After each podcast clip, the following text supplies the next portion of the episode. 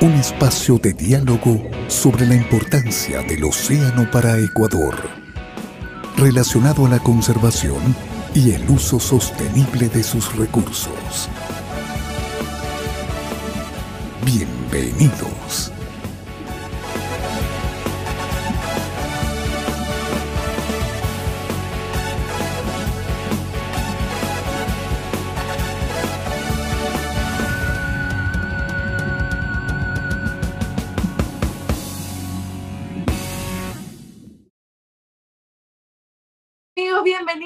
Azul Sostenible. Aquí estamos un sábado más desde las casas, esta vez sin alergia, pero aquí estamos acompañándolos a ustedes, a todos los que se conectan a través de la señal de eh, YouTube, de Facebook y nos buscan como Azul Sostenible en las redes sociales. También estamos en Twitter, también estamos en Instagram y por supuesto nos retransmite Radio Cascade y el streaming de Teleradio 1350 AM. Y ahí saludo al ingeniero que está con unos lobitos, me imagino que está en Galápagos, ¿no? Estoy con sus amigos aquí en Galápagos que le mandan a saludar, que dice que cuando viene, con parte de nuestro público, también van a, a tuitear y a facebookear y a, a, todo lo que tengamos en redes. Un, gusto saludarte, mi querida Londra. Pues sí, todo bien, una semana muy intensa. Terminamos ayer la reunión de la Comisión del Atún, la parte científica, los, el Comité Científico Asesor. Nos llevó toda la semana mucho diálogo científico, mucho diálogo técnico, intercambio de opiniones, que es como se trabaja en las organizaciones pesqueras, es importante comentarlo, ¿no? que son eh, los países van con sus científicos, trabajan con los expertos en, atunes, en, también en manejo de otras especies como tiburones, tortugas marinas, para eh, justamente estructurar recomendaciones científicas a la, a la Comisión del Atún, que es ya la parte que viene luego, la reunión política, donde se toman decisiones todos los años de medidas de conservación sobre los atunes, sobre la el manejo de otras especies, el tema de contaminación, así que es, una, es una estructura bien compleja, muy difícil, hay que estar muy atento. Y bueno, Ecuador como es líder aquí de este lado del Pacífico Oriental de la pesca de atún con, con red de cerco, pues debe jugar un papel muy importante. Así que esperemos haber hecho un buen trabajo al día de ayer junto con los funcionarios de gobierno y toda la industria pesquera.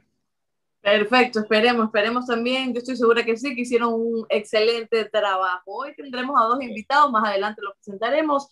Recuerde que em, al final del programa tenemos las encuestas, ayer las publicaron, así que vaya. Si quiere, espera un ratito porque vamos a hablar de este tema y hay algunas preguntas que tal vez usted las puede eh, responder de acuerdo a lo que va a escuchar en el programa de hoy, pero también las preguntas, algunas están en Instagram, así que ya lo sabe. Así que vamos a empezar ahora con nuestro primer segmento, que es Noticias desde el Mar. Presentamos Noticias desde el Mar. Así es, comenzamos con Noticias desde el Mar. Brasil es el sexto país latinoamericano que firma un acuerdo de intercambio de datos con Global Fishing Watch que consiste en una alianza entre Google y los grupos de defensa Oceana y SkyTrust, uniéndose a Perú, Panamá, Chile, Ecuador y Costa Rica. En un comunicado de prensa, Tony Long, director general de Global Fishing Watch, dijo que la decisión de Brasil demuestra una preocupación compartida de mejorar su sistema actual de vigilancia de buques y reforzar el cumplimiento de las normas en sus aguas. Adiciona que el seguimiento de los buques de pesca industrial de Brasil ya puede ser visto en tiempo real de forma gratuita en su plataforma. La iniciativa llega una semana después del lanzamiento del sitio web OpenTuna, que se encargará de crear un almacén digitalizado de datos sobre las capturas costeras brasileñas de patudo, albacora y aleta amarilla, así como de pez espada, también recogerá información sobre las capturas incidentales y permitirá realizar búsquedas filtradas en los cuadernos de bitácora de toda la flota palangrera brasileña, desarrollado con el apoyo técnico de, Oceana y Global Fishing Watch.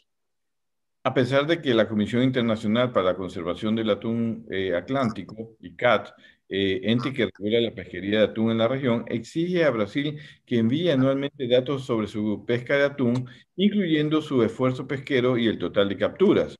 el país no ha presentado sus estadísticas desde el 2011, debido a la, a la complicación de transferir y compilar los datos escritos a mano a formas digitales. Mm.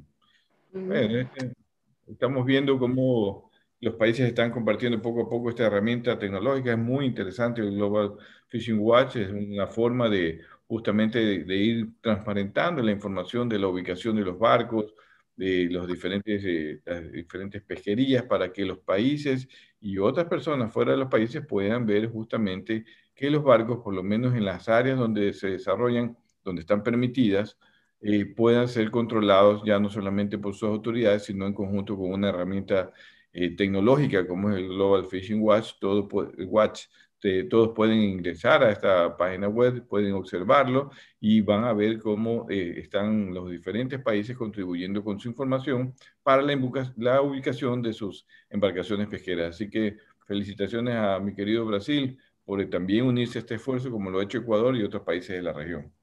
Perfecto, que me confirme producción si la siguiente eh, nota la leemos o tenemos algún videíto. Tenemos video, nos dice Isaac, así que vamos a escuchar esta nota, que se trata de que Ecuador espera un aumento en los pedidos de camarón a medida que los restaurantes europeos comienzan a reabrir.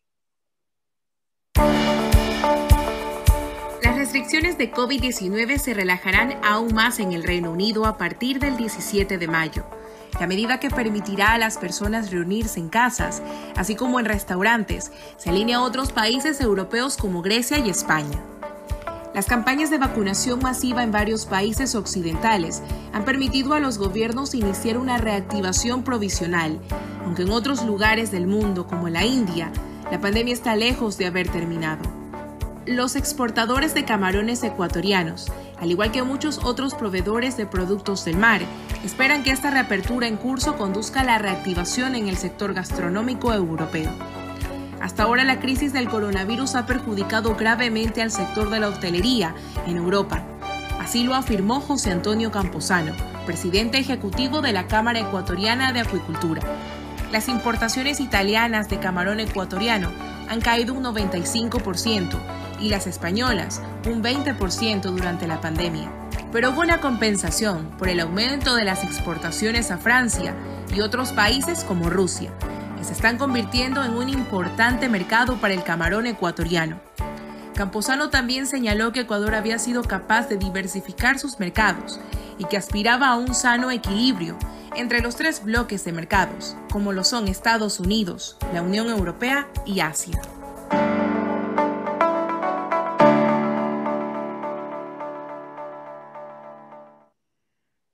Bueno, hay que ir también adaptándose porque ya poco a poco se están reabriendo los restaurantes y ya las medidas en Estados Unidos y en Europa también se están eh, reformando de alguna forma, ¿no? Sí, bueno, pues, es una noticia que es positiva, pues para inclusive para la exportación ecuatoriana de el mayor producto de exportación no petrolero que es hoy en día el camarón, que se puedan recuperar mercados, que se puedan ampliar mercados, el mercado europeo, el mercado americano, ojalá que sea así y que toda esta pandemia poco a poco vaya eh, ablandando su, fuerza y que se vaya eliminando más bien la, pandemia. Esperemos que sea así y que por el negocio del Ecuador, por las exportaciones, por lo que genera el sector camaronero, pues eh, esta noticia se vaya cumpliendo. Así es. Y seguimos con la siguiente noticia. La nación, ahí ingeniero me va a tener que, ayudar, ¿cómo se pronuncia? La, la nación insular de, ahí lo tienen. Seychelles. Sí, Chile, nomás, así, perfecto. Se ha convertido en el primer país del mundo en emitir un informe en el ámbito de la iniciativa para la transparencia de la pesca PITI la semana pasada.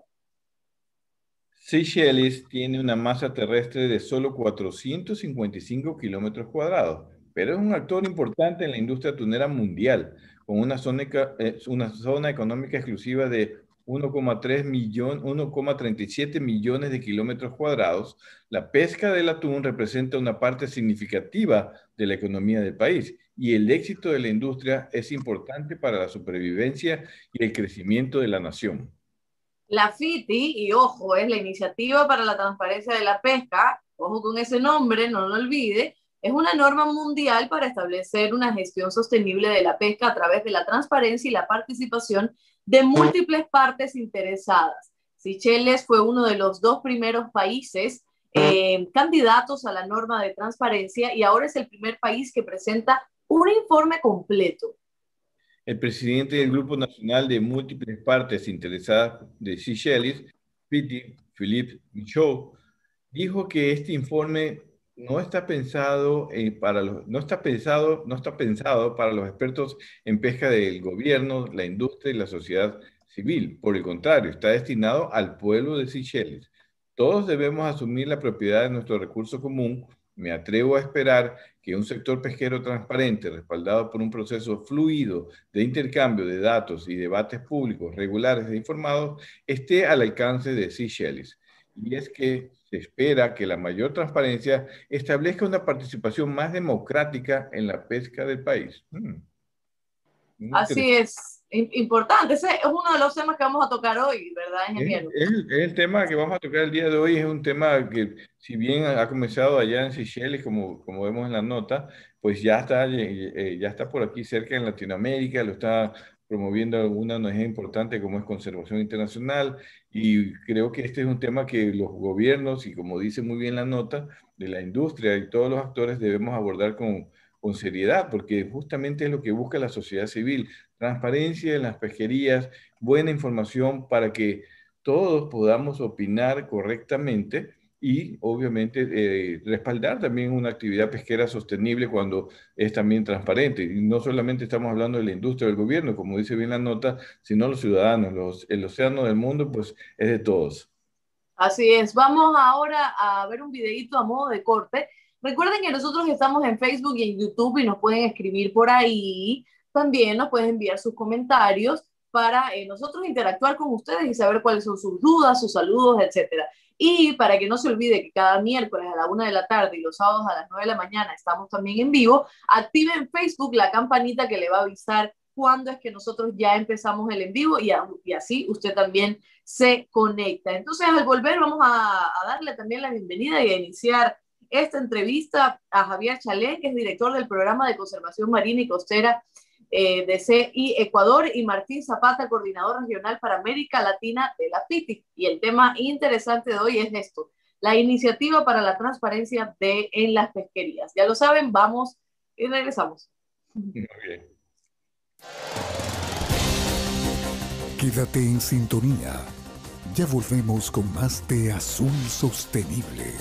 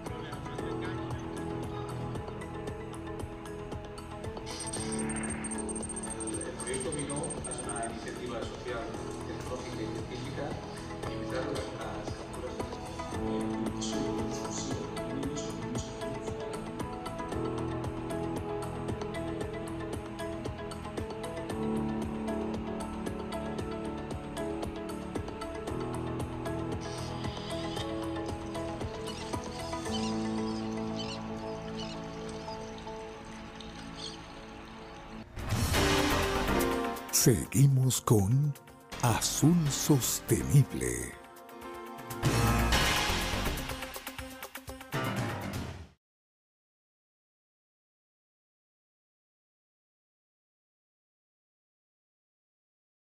en vivo? De nuevo, sí. Aquí estamos, perfecto. Es que la tecnología, ya estoy desesperada por volver al estudio, ingeniero, la verdad, porque esto de la tecnología, yo me siento que ya soy ya, ya muy vieja para estas cosas. Pero bueno, vamos a... yo no soporto, yo no soporto estas cosas tecnológicas, pero bueno, vamos a seguir Eh, recuerde que otra vez le decimos que estamos en YouTube, que estamos en Facebook transmitiendo en vivo, que nos puede escribir, nos puede enviar sus comentarios. Ya lo saben para que se comunique con nosotros. El tema de hoy es la iniciativa para la transparencia en las pesquerías y tenemos como invitado, ya lo vamos a ir viendo en las pantallitas, Javier Chalén, director del programa de conservación marina y costera de Conservación Internacional del Ecuador. Estoy bien, ¿verdad, Javier? Active su micrófono desde ya para que no haya ningún inconveniente. Eh, su trayectoria, un poco para que lo conozcan, desde 2008 es el director del programa de conservación marina y costera de Conservación Internacional Ecuador. Ha estado a cargo de la administración de los proyectos de conservación, planificación y manejo de los ecosistemas marinos y costeros. Fue consultor experto en pesquerías del Banco Interamericano de Desarrollo y 16 años de experiencia en investigación pesquera. Perfecto, qué, qué maravilloso tenerlo en el programa. Y también tenemos a Martín Zapata, que es coordinador regional para América Latina de la FITI, la Iniciativa para la Transparencia en las Pesquerías, profesional y académico del área de transparencia y la lucha contra la corrupción, experiencia como experto y consultor para la Oficina de las Naciones Unidas contra la Droga y el Delito, Banco Interamericano de Desarrollo, Centro Internacional de Investigaciones para el Desarrollo, Agencia Japonesa de Cooperación Internacional y Centro Anticorrupción de eh, UDESA de Argentina, Transparencia Pesquera FITI, con proyectos en México, Ecuador y Perú. Qué maravillosos estos dos profesionales que tenemos hoy en el programa. Un saludo, Javier y Martín, ¿cómo están? Muchas gracias, Alondra. Buenos días. Bien. Gracias, muy contento de estar acá. Gracias. Por si acaso, esto, esto, este programa es bastante relajado. Como estamos cada uno desde las casas, igual vamos a tratar de que, de que no suceda ningún inconveniente, pero siempre pasa, las cosas en vivo siempre, siempre pasan, así que no hay ningún problema, vamos a relajarnos todos, que la gente igual... Así es. la gente sabe que así nosotros hacemos el programa y así le llega mejor la información a las personas que se conectan. La iniciativa para la eh, transparencia en las pesquerías, y voy a comenzar preguntándole a Martín, que es el coordinador regional para América Latina de la FITI. Yo sé que leímos una noticia ahora que explicaba un poquito qué era la FITI, pero yo quiero conocer de sus palabras qué exactamente es la FITI y cuáles son sus objetivos. Gracias, Alondra. Bueno, FITI es una iniciativa internacional. Es una iniciativa internacional por la transparencia en un tema tan importante como es la pesca. Como todos sabemos, la pesca está en riesgo. Más de un 34% de las poblaciones de peces están pescando a niveles insostenibles. Entonces, FITI es un esfuerzo que viene de varios sectores. El sector internacional, el sector eh, de la pesca comercial, el sector de la sociedad civil. Y hace ya más de seis años ya se empezaron a reunir estos actores y decidieron generar un estándar, un estándar de transparencia que tiene 12 puntos, que incluyen desde la publicación de leyes que son tan importantes para el tema pesquero, como por ejemplo cómo se asignan cuotas de pesca, cuáles son los subsidios a la pesca, cómo se aplica la ley de pesca, todos son elementos que deberían ser ya públicos en cuanto al derecho internacional marítimo, en cuanto a la gestión, pero hasta ahora no se hace. Entonces estos actores se han unido, se han empezado a reunir hace ya más de seis años y han definido entre todos ellos el estándar Por, decirte algunos actores, han participado la FAO, el Banco Mundial, la Agencia Alemana de Cooperación, eh, de Sueca de Cooperación, eh, Asociación Peruana de, de Pesquerías, y, varios actores y gobiernos también han definido este estándar y ahora lo que estamos promoviendo es la aplicación del estándar. Tú ya hablabas hace un momento de algunas noticias, por ejemplo, cómo los países están uniendo a Global Fishing Watch. Bueno, Global Fishing Watch es un pilar de la transparencia en cuanto al monitoreo de buques, pero FITI es un pilar muy importante que genera toda una base para todo esto, que es el pilar sobre la gestión de la pesca, cómo lo están haciendo los países. ¿no? Entonces, actualmente estamos ya con algunos países como Seychelles, que presentar y les voy a comentar después cómo ha sido esta experiencia que ha sido fabulosa. Y ahora FITI ha definido eh, tener como prioridad Latinoamérica. Y una noticia para ustedes, la presidenta del Consejo Ejecutivo es ecuatoriana. Entonces, ellas se imaginarán también cómo lleva en el corazón el que el Ecuador sea de los primeros países en Latinoamérica en unirse a FITI. ¿No? Entonces, actualmente estamos en discusiones muy cercanas con Perú, con México, con Ecuador, estamos viendo otros países como Colombia y hasta Bolivia, un país mediterráneo, sin mar, pero con un tema pesquero muy importante, que es el tema de las banderas eh, que se utilizan ¿no? para la pesca atunera en algunos lugares. Entonces ya les voy comentando más detalles, pero eso es FIT, es un estándar de transparencia que los mismos estados implementan. FITI de ninguna manera se intromete y quiere decir esto tienes que hacer así, no, es el mismo grupo multiactor del país el que define esto. Perfecto, perfecto. Qué bueno saberlo y qué bueno que haya ese tipo de iniciativas, porque creo que eh, en todos los ámbitos de la sociedad necesitamos transparencia, ¿no? Y que se hagan las cosas bien, que se hagan la forma, las cosas de forma correcta para obtener también beneficios de una mejor manera. Y le pregunto a Javier, quien en su trayectoria eh, ha sido consultor también experto en pesquerías, cómo la FITI también ayuda y cómo cree que es necesaria para la conservación marina y, costera, Javier. En todo sentido, Alondra, ¿no? Eh, Ecuador efectivamente es potencia mundial en términos de pesquerías. Ecuador, como Guillermo y como la gente de pesca sabe, ha desarrollado una capacidad de pesca enorme, una capacidad de respuesta a la producción de los productos elaborados a partir de productos pesqueros enorme.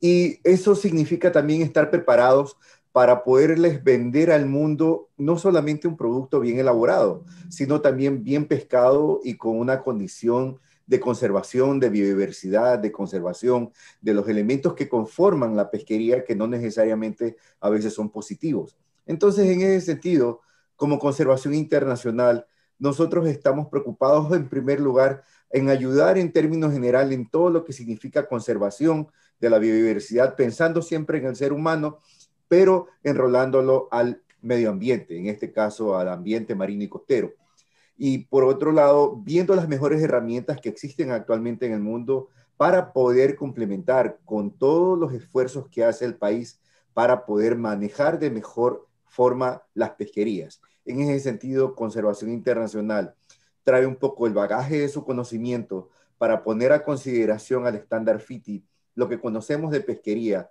Hacemos el análisis del estado de recursos o de los recursos en términos general, pero también del sector pesquero en forma muy particular tanto el sector de, manejo, en este caso el sector público del manejo de la pesquería, como el sector privado que está vinculado a la explotación y a la producción de productos elaborados a partir de la pesca.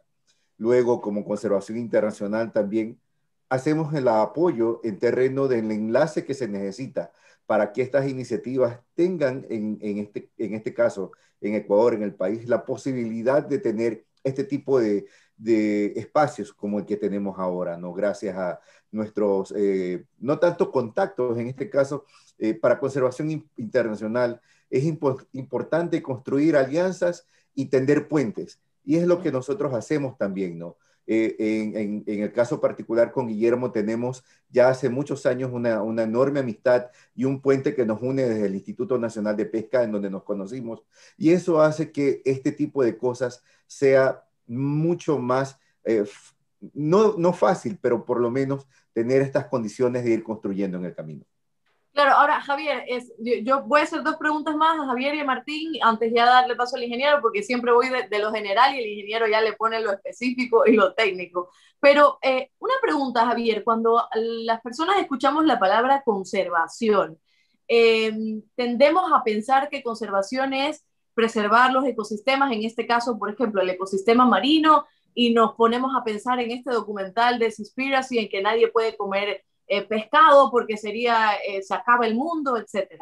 ¿Qué es conservación y cómo la conservación también está conectada a eh, la producción y, y, al trabajo en el mundo de la pesca, ya que nosotros también podamos consumir alimentos sin dañar el ecosistema, o, debemos pensar que es simplemente el otro extremo, que conservación no tiene nada que ver con los seres humanos.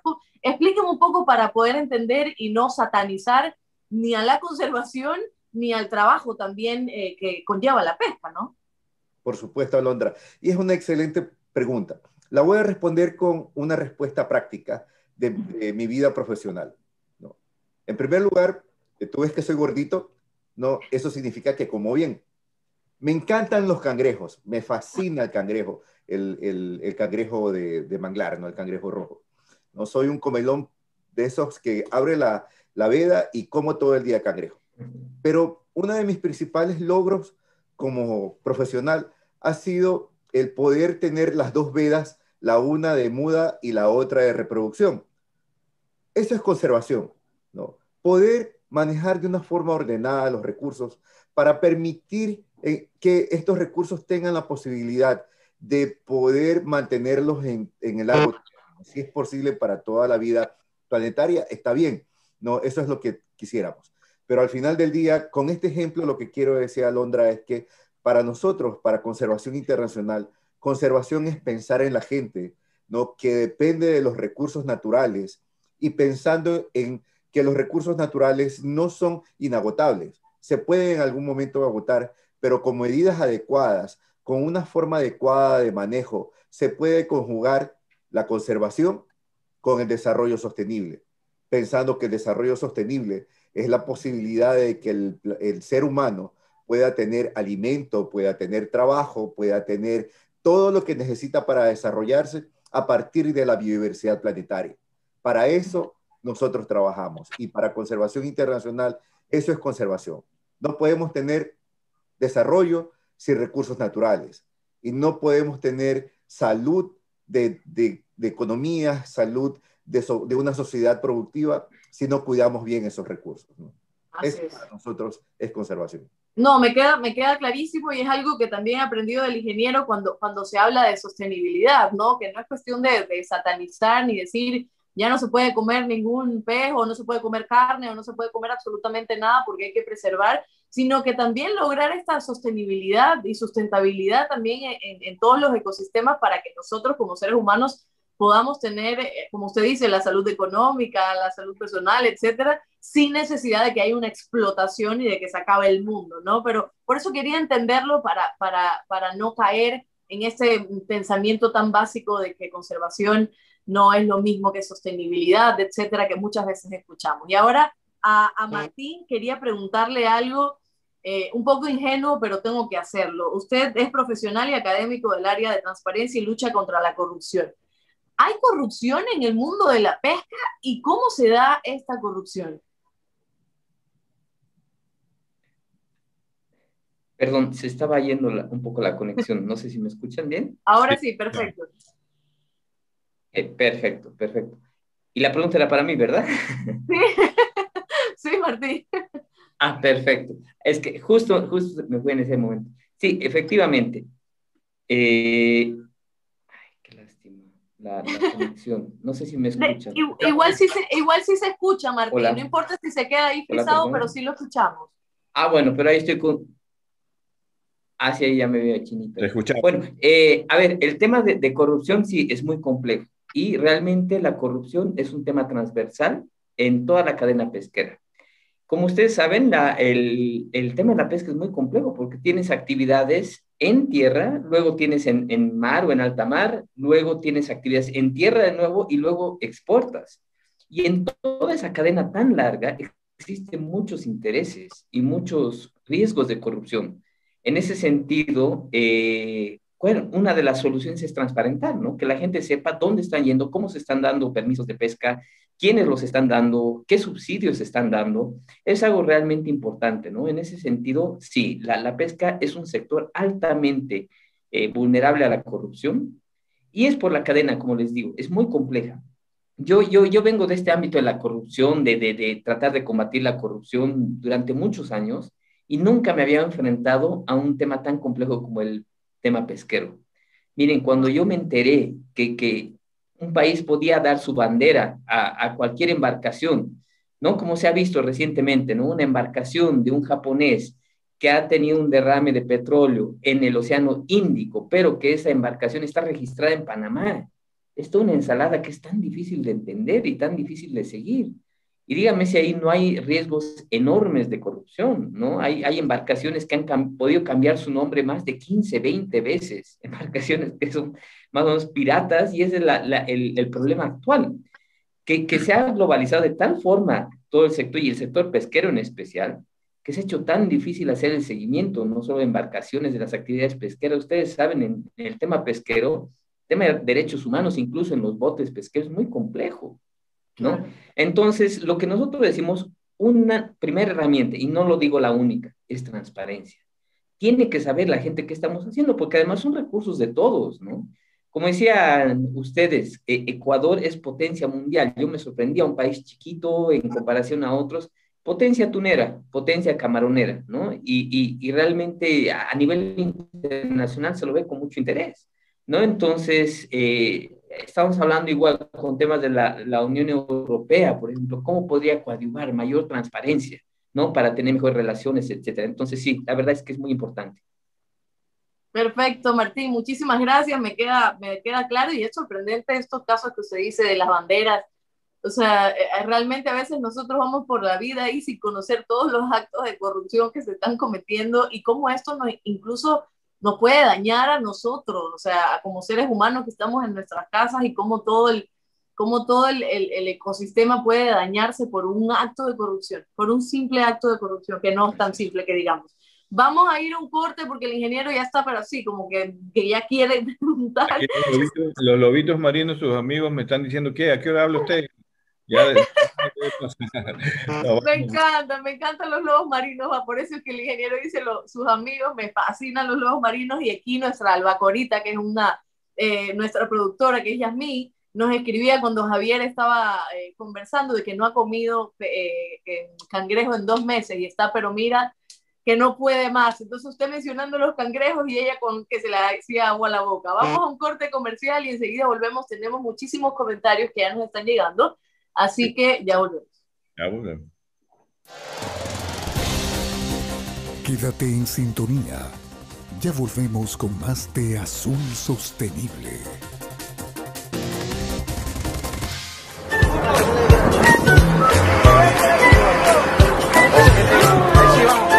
por allá, por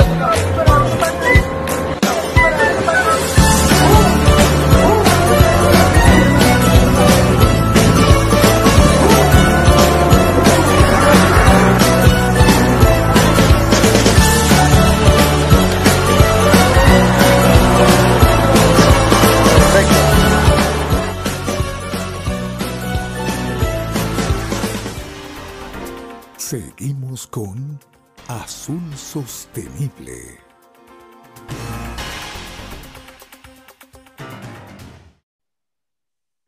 Seguimos en Azul Sostenible y ya nos llegan los mensajes, por ejemplo, a, eh, Alexandra Armijos, que siempre está conectada con nosotros, nos dice saludos desde España. Mi felicitación al ingeniero Morán, estoy segura del excelente trabajo desplegado ante la Comisión del Atún. Es muy importante que se desvirtúe eh, ante Europa y el mundo que en Ecuador no hay, no está el mensaje completo, no se toman los, pero bueno, me imagino que, que, lo que quiere decir es que en Ecuador se están haciendo las cosas bien.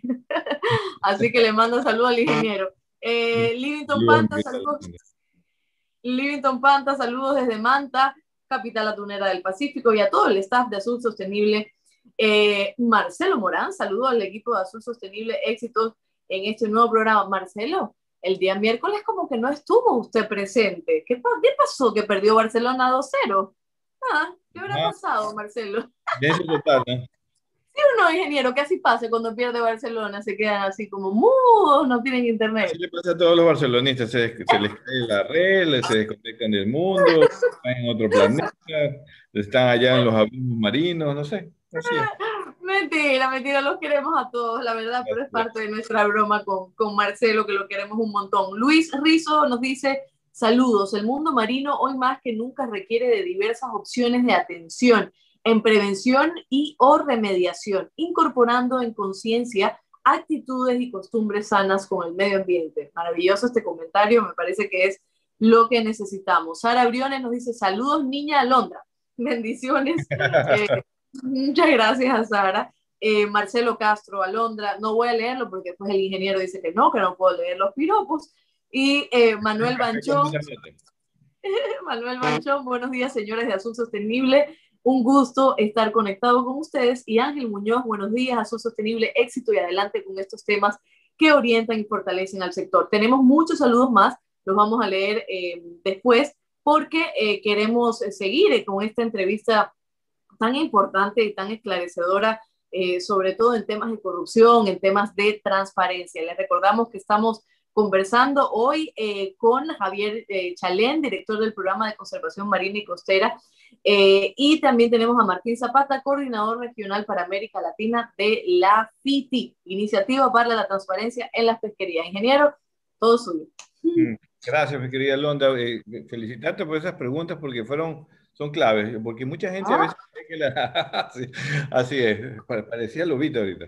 Eh, el tema de conservación, la palabra conservación, lo decía Carlos Mazal, que fue uno de nuestros entrevistados. ojo, que conservar no es, es, no tocar, es no tocar, no significa no tocar. Conservar es conservar los ecosistemas funcionando, las poblaciones saludables, de atunes, de, especies vulnerables. Eh, eso es muy claro y Javier lo ha explicado también muy bien eh, respecto a lo que se define como conservación. A veces pensamos que cuando escuchamos eh, conservación o soy conservacionista, vienen posiciones que realmente es, no tocar o no, no aprovechar los recursos en forma responsable y sostenible. Así que eso es muy claro en la definición. Javier, gracias por estar aquí y compartir esto este, este momento con nosotros, porque es muy importante tu experiencia, como tú dices, nos conocemos hace muchos años, tú eres uno de los profesionales ecuatorianos de muy destacados en nuestro país que se ha dedicado su vida entera profesional a, a la investigación marina y a la conservación, como, como tú dices bien. Eh, desde este punto de vista, a veces es, importante comentarlo y quiero saber tu opinión. A veces sí se siente que, que cuando se habla de conservación o organizaciones conservacionistas, el sector o, diferentes actores del, sector piensan que viene una organización con temas eh, radicales.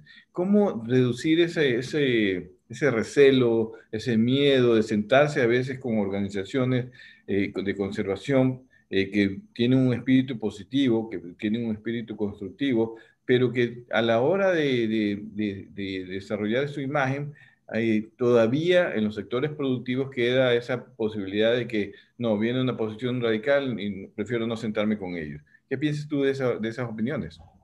Sí, Guillermo, eh, eh, y, es, muy buena pregunta también de tu lado, ¿no? Yo creo que eh, este tema se resuelve con justo el término que estamos usando para el programa del día de hoy, transparencia.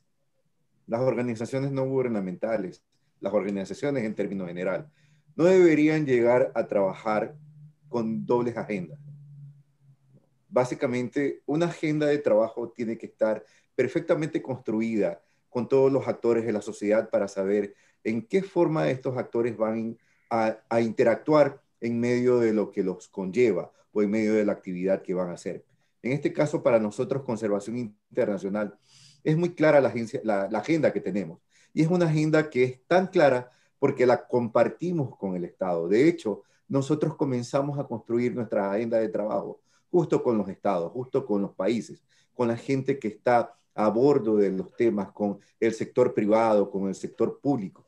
Y eso hace que eh, en, en el transcurso del tiempo nos hayamos ganado el tema de transparencia sobre la base de la confianza. No, no hay para mí otra solución o otra fórmula que se pueda aplicar para saber con quién trabaja. No. Cuando tienes una doble agenda, por supuesto las cosas son complejas. Sin embargo, cuando sabes que, eres, que vas a trabajar con una organización de conservación, pero que está vinculada al desarrollo sostenible, al manejo adecuado de los recursos naturales, a traer innovación, que básicamente es lo que aporta también organizaciones como la nuestra, ¿no? Nos basamos en la propia experiencia del país en el que nos sentamos, pero también somos capaces de traer experiencias de otros países y somos capaces también de construir estas alianzas con organizaciones como FITI, ¿no? Que básicamente hacen que esto del traspaso de la experiencia sea un plus para, para nosotros y para los países en donde estamos construyendo este tipo de capacidades. Gracias, Javier. Sí, yo creo que la innovación y sobre todo eh, eh, trabajar en las soluciones, ¿no? A través de la innovación tecnológica, como tú dices bien, las experiencias mundiales, pero eso es, eso es clave porque hay que reconocer que las actividades productivas, la pesca, la acuacultura, cualquier actividad productiva tiene un impacto en los ecosistemas marinos o terrestres, ¿no? Y hay que identificarlos bien eh, para poder dimensionarles, eh, identificarlos científicamente, técnicamente, para poder dimensionar la solución y buscar estos trabajos en conjunto. Y allí yo creo que las organizaciones pesqueras, las organizaciones sociales como las ONGs, el gobierno, eh, deben compartir justamente estas mesas de trabajo para solucionar y no solamente a veces opinar o criticar o hacer campañas en, en contra de, de algo que, que sí tiene solución, o que a veces no está bien informada la, la opinión pública. Así que yo creo que tú has dicho una, otra palabra clave que es la innovación para solucionar justamente estos impactos que definitivamente hay que reconocer que ocurren en la pesca. Martín, un gusto saludarte. Eh, entiendo que estás en Bolivia, ¿no verdad? ¿Estás en sí, sí, estoy ahora, sí, eh, en plena pandemia. No, no, no, en La Paz, en las montañas. En plena pandemia nos quedamos por acá. Pero bueno, con los proyectos en estos tres países que, que, decíamos y ya viendo después cómo, dónde sentamos las oficinas de FITI, ¿no? Qué bien, un gusto saludarte. Veo que tienes una larga trayectoria justamente en, esta, en estos asuntos de transparencia, así que me parece fundamental. Me gustaría saber eh, si nosotros eh, cuando hablamos de estándar, eh, sabemos que hay definiciones de ese estándar, ¿no? Que hay que cumplir. Si, por ejemplo, el, gobierno del Ecuador, que ya entiendo yo, está, están en contacto ustedes, deciden entrar a, participar en el estándar de FITI, ¿de cuál estándar eh, estamos hablando? Porque, por ejemplo, nosotros tenemos, estamos trabajando ahorita en, estándares de sostenibilidad de la pesca, ¿no? de, de, conservación de, de, la pesca y del ambiente marino. Y decimos que es el estándar para cumplir la, la, conservación de las poblaciones de atunes, cuáles son los estándares para cumplir el cuidado del ecosistema, la reducción de los impactos, ya sea por eh, pesca incidental o contaminación, el estándar para fortalecer la administración o la gestión de la pesca a nivel nacional o a nivel internacional. Entonces, hay varios componentes eh, y actividades que desarrollar. En, en, este caso, ¿de qué podríamos, nos podrías explicar un poco más ¿De qué estándares estamos hablando?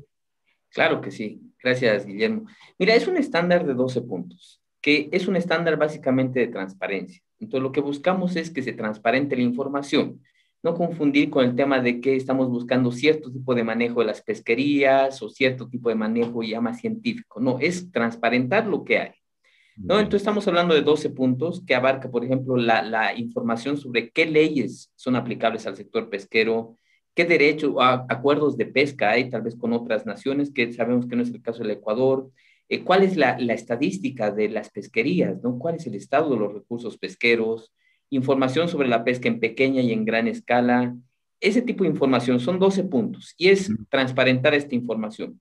Ah, te comento, hemos hecho un ejercicio muy interesante con nuestros aliados, eh, con Javier, con Conservación Internacional, de hacer una evaluación de cuál es el estado de la información en el Ecuador.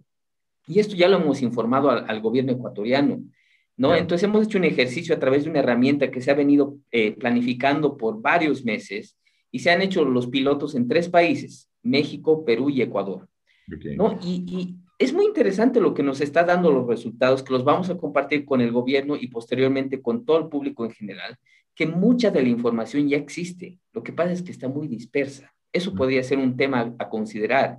A mí me ha dado mucho gusto ver el micrositio del Viceministerio de Pesca, donde tienes información, por ejemplo, de pescadores, de las embarcaciones, fotografías. Eso es algo que no lo he visto en otros países de la región. Me parece digno de destacar. Entonces, ya se ha avanzado. Yo les digo, en Latinoamérica, Latinoamérica es un ambiente bien hospitalario para el tema de transparencia.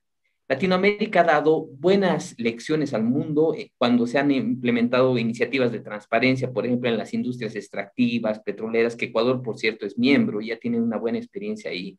Otras como la Alianza por el Gobierno Abierto, la Carta de, Datos Abiertos y más recientemente el Acuerdo de Escazú, que es un acuerdo realmente muy, muy importante en Latinoamérica y Ecuador es parte, es firmante, lo ha ratificado entonces yo creo que las bases están dadas. Yo, yo no sería negativo en decir que hay mucho para avanzar, o sea, hay unas buenas bases que nos van a permitir, yo creo, un camino más expedito para este tema.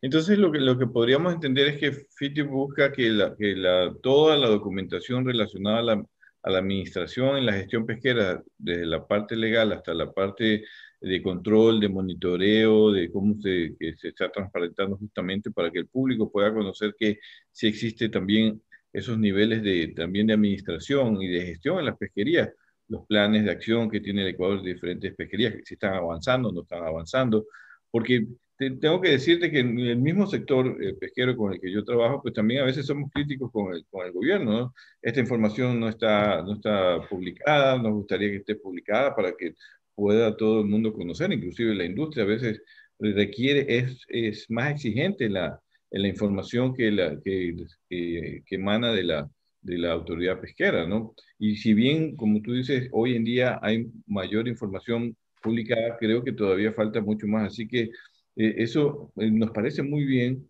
eh, personalmente me parece muy bien que, que FITI traiga estos estándares porque sí, ha sido una necesidad de este, esta forma de transparentar la información de tal manera que el público general, pero también es los actores, el pescador artesanal, las organizaciones pesqueras artesanales, la industria, puedan conocer todo lo, lo, que se desarrolla en la administración pesquera, que está allí la información, como tú dices bien, está allí la información, pero esa información a veces que se requiere inclusive para mejorar la gestión de las pesquerías, pues a veces no está eh, publicada. ¿Cuál es, cuál es, cuál es eh, en, este, en base a esta experiencia y como surgió esto ya y ya tienen seis años de avance en Seychelles, ¿qué nos podrías informar de, respecto al impacto que ha tenido eh, este trabajo de FIT en, otras, en otros países?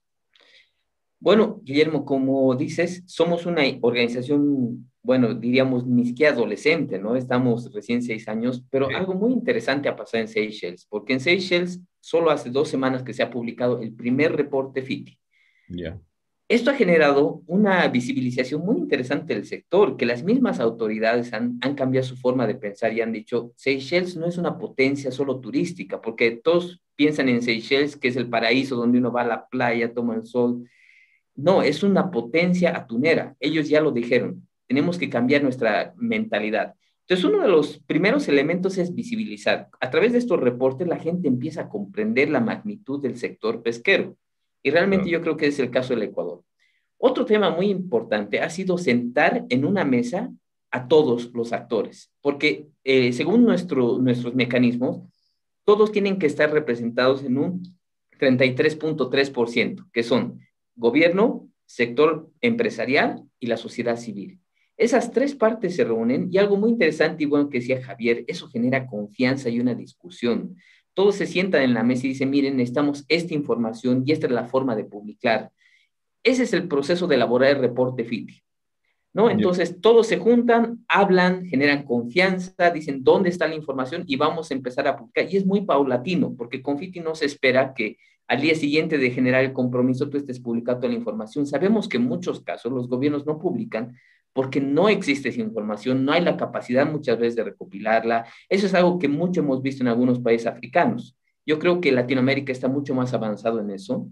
Entonces, e, ese es el proceso, es generar confianza, diálogo, luego se publica y una vez que se publica se empiezan a ver elementos que tal vez no, no, uno no tenía esa conciencia y es lo que está pasando en Seychelles. Te hablo de la magnitud del, del, del sector y otro, cómo se habían estado dando también muchas veces las licencias de pesca están revisando, dicen, no, esto tiene que ser más transparente. No se olviden que muchas veces se ha visto casos, ¿no? Que un mismo ministro de pesca está beneficiando a amigos o a una empresa donde él también era parte, intereses extranjeros, para proteger incluso, ¿no? Yo creo que aquí el tema de transparencia es un elemento esencial para proteger los recursos, como hablábamos, ¿no? En el caso ecuatoriano, que hay una fuerte discusión en el tema qué sé yo, protección marina, Galápagos, etcétera. Todo esto lo visibiliza y, te da ahí también muchos argumentos para defender lo que se está haciendo, lo que se debería hacer de, mayor manera, etcétera, ¿no? Sí, sí, Martín, de acuerdo totalmente. Eh, Seychelles, es, Seychelles es muy importante a nivel mundial en, los temas pesqueros. De hecho, la sede de la Comisión del Atún del, del, Índico, está, la sede principal está en Seychelles, que eso una isla pequeña, pero con mucha importancia a nivel de, gestión pesquera, y que de hecho tenemos a veces eh, contactos con la gente de allá, gente que trabaja en la Comisión del Atún, intercambiamos información para que las organizaciones regionales pesqueras también intercambien información y de la gestión de pesquera atunera. Es una atunera muy importante, ¿no? Guillermo, y, y, nuestra sede internacional de FITI está en Seychelles también. Entonces, Allí, por algo, está allí estas sedes eh, eh, de manejo pesquero que son de relevancia mundial. Javier, eh, sabemos que el tema de la pesca ilegal es una preocupación mundial. Sin duda alguna, hemos hablado de que la pesca ilegal genera pérdidas para el mismo sector pesquero, pero también para toda la humanidad, porque el, el, océano es de todo, como hemos dicho, y como también lo promueve y que los ciudadanos estén informados y le den la importancia al océano. De hecho, Azul Sostenible surge también justamente para hablar de la importancia del océano para los ecuatorianos y ecuatorianas, de, que lo tienes ahí al frente y que, como decía Londra, a veces lo vemos tan de lejos, en el sentido de que pensamos que está la flota allí, que viene el pescado, que se come, y atrás de esto hay un montón de temas que, de importancia humana, pero también de importancia de control y monitoreo. Conservación internacional, ¿cómo ve eh, o cómo piensa eh, ayudar a combatir, porque esto es un esfuerzo de todos, los temas relacionados a la pesca ilegal que se ha convertido en uno de los, de los temas más preocupantes a nivel mundial? Muy bien, Guillermo. Vi una nota de que eh, un momento, un corte y regresamos. Así es. Ah, no, no, no se preocupe, Javier. Eh, responde esta pregunta. Es que el ingeniero nunca nos hace caso con los cortes ni con los tiempos, entonces la directora tiene que ponerlo en grande. Pero usted responde esta pregunta y ahí sí hacemos el corte, ¿ya? Ah, okay. Gracias, Alondra. Dele nomás. Bueno, sí.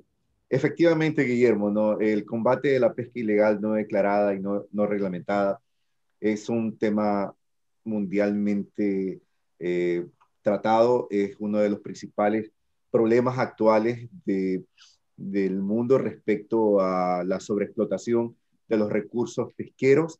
Es un tema que lo tenemos en, eh, eh, dentro y fuera de casa. Fuera de casa están allí en la zona, fuera de la zona económica exclusiva del Ecuador con estas flotas extranjeras que están capturando y que efectivamente no reportan, nadie sabe cuánto se llevan, como el, el mar en ese sector de, aguas internacionales de todo el mundo, lamentablemente no hay una política clara para poder detener este tipo de actividades, que básicamente, si, si nosotros pensáramos que solamente ese pedazo de mar significa que allí nada más están concentrados los recursos y que no va a impactar al resto del planeta, por último dijéramos, bueno, ya ese pedacito de mar se queda agotado pero el resto del planeta está sano. Lamentablemente no es así el tema, ¿no? Y, sobre todo con estos recursos que son altamente migratorios, que significa que, por ejemplo, un dorado o una albacora, un atún, que eh, son peces que se, que se mueven en fronteras, que para los peces no existe definitivamente la frontera. Las fronteras son fronteras físicas que establecemos los, los seres humanos. Y como se mueven en fronteras, de pronto un atún que está cuidado en una reserva marina como Galápagos. No una vez que sale de la reserva marina, justo va a esa zona y simplemente todo el esfuerzo de cuidar ese, ese recurso se perdió y ni siquiera fue bien usado en torno a la economía de un país. No simplemente lo tomaron y no se sabe cómo finalmente surgió o, cómo resultó eso como recurso y cómo, y cómo, cómo se repartió adecuadamente esa riqueza. Pero por otro lado, la pesca ilegal no declarada y no reglamentada, Guillermo, es un tema que efectivamente también está casa adentro, ¿no? Hay muchos problemas todavía con eh, tipos de embarcaciones que salen sin licencia, con eh, gente que sigue construyendo embarcaciones a pesar de que eh, hay algunas moratorias para dejar de construir embarcaciones y aumentar la flota para poder eh, eh, reportar adecuadamente y en temas de trazabilidad, poder saber de dónde viene el pescado que nosotros consumimos. Y eso es un esquema que pasa a ser parte de la pesca ilegal no declarada, no reglamentada. Conservación Internacional ha hecho muchos esfuerzos por, por apoyar al país, a la, en este caso a la administración pesquera, en poder tener las herramientas adecuadas para al menos poner el marco de acción en donde podríamos tener las principales actividades que puedan ir a combatir la pesca ilegal no declarada y no reglamentada. En el tiempo que el ingeniero Guillermo Morán fue viceministro de Pesca y Acuacultura del Ecuador, eh, Conservación Internacional apoyó al viceministerio a elaborar el primer plan de acción de pesca ilegal no declarada y no reglamentada, que fue justamente expedida en, en el tiempo de Guillermo como viceministerio y luego comenzamos a trabajar en una serie de actividades para poder eh, hacer que ese documento no sea un documento, un papel, sino que básicamente el documento se ponga en la práctica, actividades como llevar a, técnicos del Viceministerio de Acuacultura y Pesca a Chile a, entrenarse en pesca ilegal, no, no declarada y no reglamentada, en, en, los temas que necesitan estos técnicos sobre estado rector de puerto, ¿no? que es, una, es donde todo el país que está vinculado a este convenio internacional, a este acuerdo internacional para combatir la pesca ilegal no declarada y no reglamentada necesita el, el, el elemento humano necesario para poder estructurar los temas técnicos que necesitamos ¿no? en términos de transparencia, de seguimiento del adecuado proceso y del debido proceso para reportar las actividades pesqueras. En fin, estamos todavía vinculados a una serie de Me van a matar, me van a matar, pero tengo que interrumpirte lamentablemente contigo ahora y que no sea eh, el, el, único programa en el que vengas, porque creo que hay mucho que conversar con ustedes, pero que, ahora sí creo que vamos a algo, a un corte y regresamos. Sí, ahora sí, sí El culpable Javier es Guillermo, que nunca sigue las órdenes, así es, disciplinadísimo. Yo pero me no. bien. Sí. no, nos ha quedado clarísimo y, y, son bienvenidos siempre en otro programa porque tenemos mucho para hablar. Esto es un programa que realmente como salió de, de, de esta enciclopedia azul, como le llamo yo al ingeniero, para, para realmente educar, para, para que los pescadores artesanales industriales, para que todos los sectores de la pesca tengan un programa en donde puedan venir a, a hablar de las iniciativas, de, del combate de la corrupción, de cómo hacer una pesca sostenible. Entonces, por eso siempre van a estar invitados y hoy creo que las preguntas eh, eh, fueron acertadas y las respuestas mucho más. Tenemos bastantes comentarios, pero desde ahora le agradecemos a Martín y a Javier por, por estar aquí en el programa. No, muchas gracias a ustedes. Gracias. Perfecto. Ahora sí, vamos, vamos a este corte y enseguida volvemos con las encuestas en Twitter. Ya lo saben que tenemos cuatro preguntas para ver si usted acertó o no. Ya volvemos. Quédate en sintonía. Ya volvemos con más de Azul Sostenible. Atún Manabí presenta el Atún Challenge. Hicimos un experimento con invitados muy especiales. Una prueba ciegas para saber cuál les gusta más, el atún con calidad de exportación o el mejor atún de Manabí. No creo que sea aquí. me encanta. Este me resulta un sabor muy delicado. Bueno, voy a probar el otro. Es un poco más consistente, un poquito más oleoso. Mm, está bueno. Este está muy rico. No sé, como que sabe mejor. Yo me quedaría con este. Me voy por este. Me quedo con este. Es que el atún Manabí tiene la misma calidad que el atún de exportación. El atún que sabe mejor. Haz tú también el Atún Challenge. Compáralo con tu atún preferido y dinos cuál te sabe mejor. Atún Manabí. Lo mejor de Manabí para el Ecuador.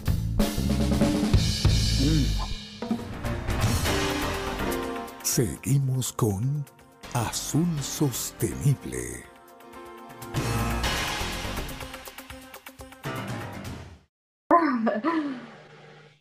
Seguimos en Azul Sostenible, vamos a la última parte de las encuestas, pero tenemos muchísimos saludos. Jaime Bermeo dice saludos desde General Villamil Playas para el equipo de Azul Sostenible. María Andrea Alarcón, saludos a todo el equipo de Azul Sostenible, el mejor programa que brinda información veraz de la actividad pesquera. Tenemos a Yesenia Segura, qué buen programa, muy interesante. Un saludo para nuestra albacorita, la extrañamos. Oiga, Yesenia, si usted extraña la albacorita, imagínese nosotros que tenemos que ir al estudio, sin esa persona aquí al lado mío, escribiendo los tweets y diciéndome las respuestas de los tweets. Imagínense cómo no, cómo no la vamos a extrañar.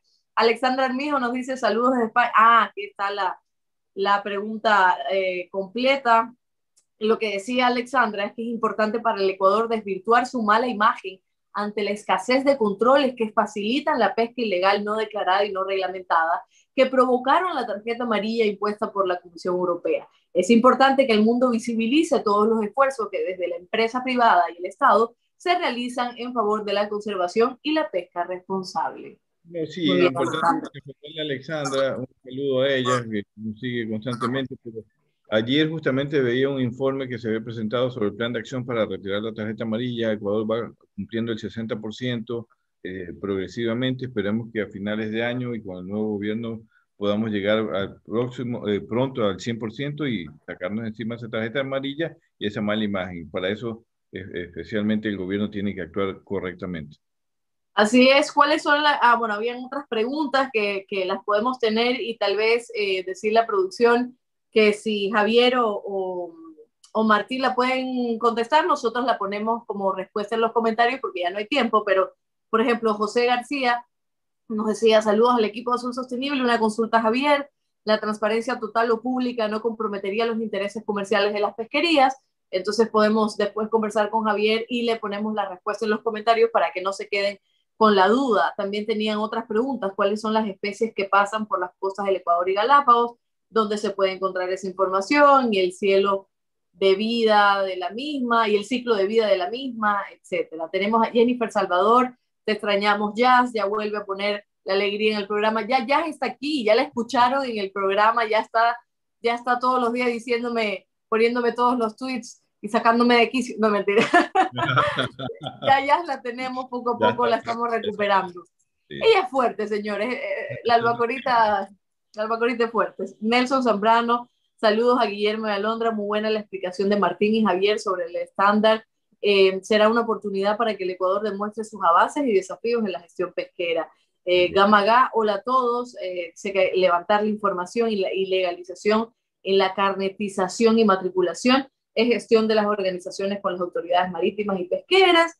Tenemos al final a Carlos Villón. Grandes avances se han logrado en el país desde el momento que se establecieron alianzas entre el gobierno, sector pesqueros, la academia, ONG y la ciudadanía reconociendo que no son esfuerzos separados, sino conjuntos para alcanzar la sostenibilidad de los recursos pesqueros. Esos son los comentarios. Qué lindo que ustedes siempre nos, eh, nos estén escribiendo, estén conectados al programa, porque eso también hace que este programa tenga bastante interacción y esclarecer también sus dudas con nuestros invitados. Y ahora sí, vamos con las encuestas en Twitter. Vamos a ver la primera pregunta. Yo la tengo aquí por si acaso no veo. Isaac, la primera pregunta, ¿cuál es? Que tú estás ahí. Dice, la pesca ilegal afecta a la biodiversidad de los océanos, la economía de las comunidades costeras, C, todas las anteriores. Evidentemente esto no hay que preguntar tanto, es todas las anteriores. ¿Sí o no, Ener? Muy bien, sí, así es. La, eh, la, pesca ilegal afecta muchas cosas más, inclusive muchas cosas más de lo que dice literal A y B. Así que es un combate fuerte que debemos unirnos todos porque estamos hablando de que ya la pesca ilegal es como una banda delincuencial. Así que en eso la ciudadanía tiene que unirse esfuerzos, gobierno, sector de la sociedad civil y la misma industria pesquera. Perfecto, la siguiente pregunta es, ¿dónde crees que está ubicada la sede de la iniciativa de transparencia pesquera FITI? Dice, eh, opciones, América, África, Europa y Asia. Yo voy a decir África. ¿Estoy bien? Sí. Seychelles, que acabamos de decir que es la sede de la isla donde está la sede principal, pues está cerca de África y se la considera eh, en ese continente, ¿no? Perfecto. La siguiente pregunta, Isaac. ¿Qué porcentaje aproximadamente de la pesca mundial, según la FAO, se realiza de forma insostenible? ¿10%, 20% o 30%?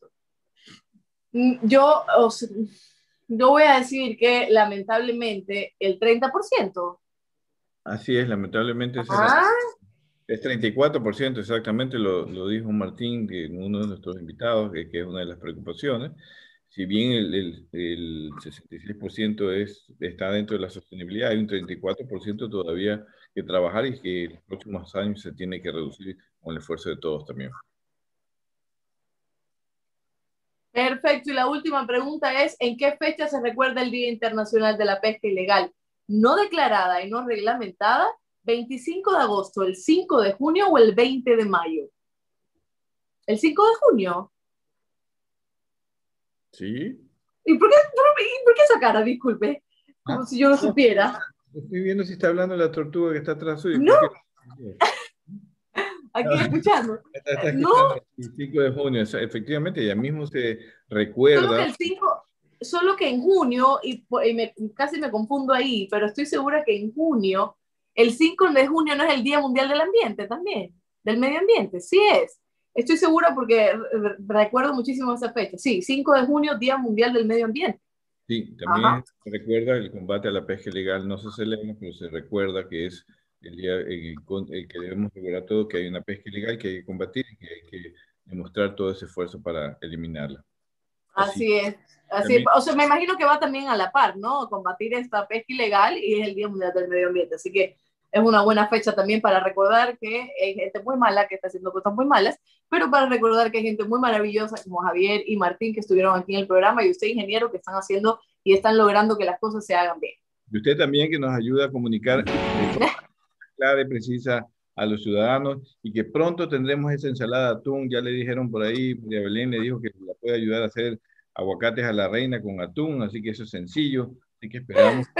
Espera, ingeniero, que yo estaba, estaba, estaba, pensando cuál fue el lapsus que le dio ahora a, a nuestro Isaac, que de repente ya mandó el final del programa. Hay que recordarle que, que, estamos en cuarentena, que si quiere arrancar para salir corriendo a algún lugar, no, tiene que... No, ir al baño. ¿Qué, qué, es esta, ¿Qué, es esta, censura que nos ha hecho Isaac? Y justo en el momento que usted está hablando de la ensalada, ¿qué pena? La ensalada, atún, aguacate a la reina, dice María Belén que la puede ayudar, que eso es facilísimo. Qué rico, aguacate con atún, así rellenito, ¿verdad? Tengo hambre, ingeniero, así que creo que ya es el momento de irnos a desayunar y despedir, y despedir el programa. Gracias a todos los que se han conectado. Recuerde que el miércoles estamos a la una de la tarde en Teleradio 1350, en todas nuestras redes sociales y los sábados a las 9 de la mañana. También en YouTube, en Facebook, en Twitter, en Instagram, en LinkedIn, en Spotify, en Google Podcast. Nos puede escuchar. No se pierda del programa Azul Sostenible con el Inge, la Enciclopedia Azul y la Londra. Gracias, Alondra. Un abrazo grande para ti y para todos los que nos han escuchado. Nos vemos el miércoles a la una de la tarde. Que tengan un buen fin. Chao. Gracias por habernos acompañado en este programa. Esperamos que te haya gustado. Encuéntranos en Facebook, Instagram o Twitter y cuéntanos qué te pareció. Hasta la próxima.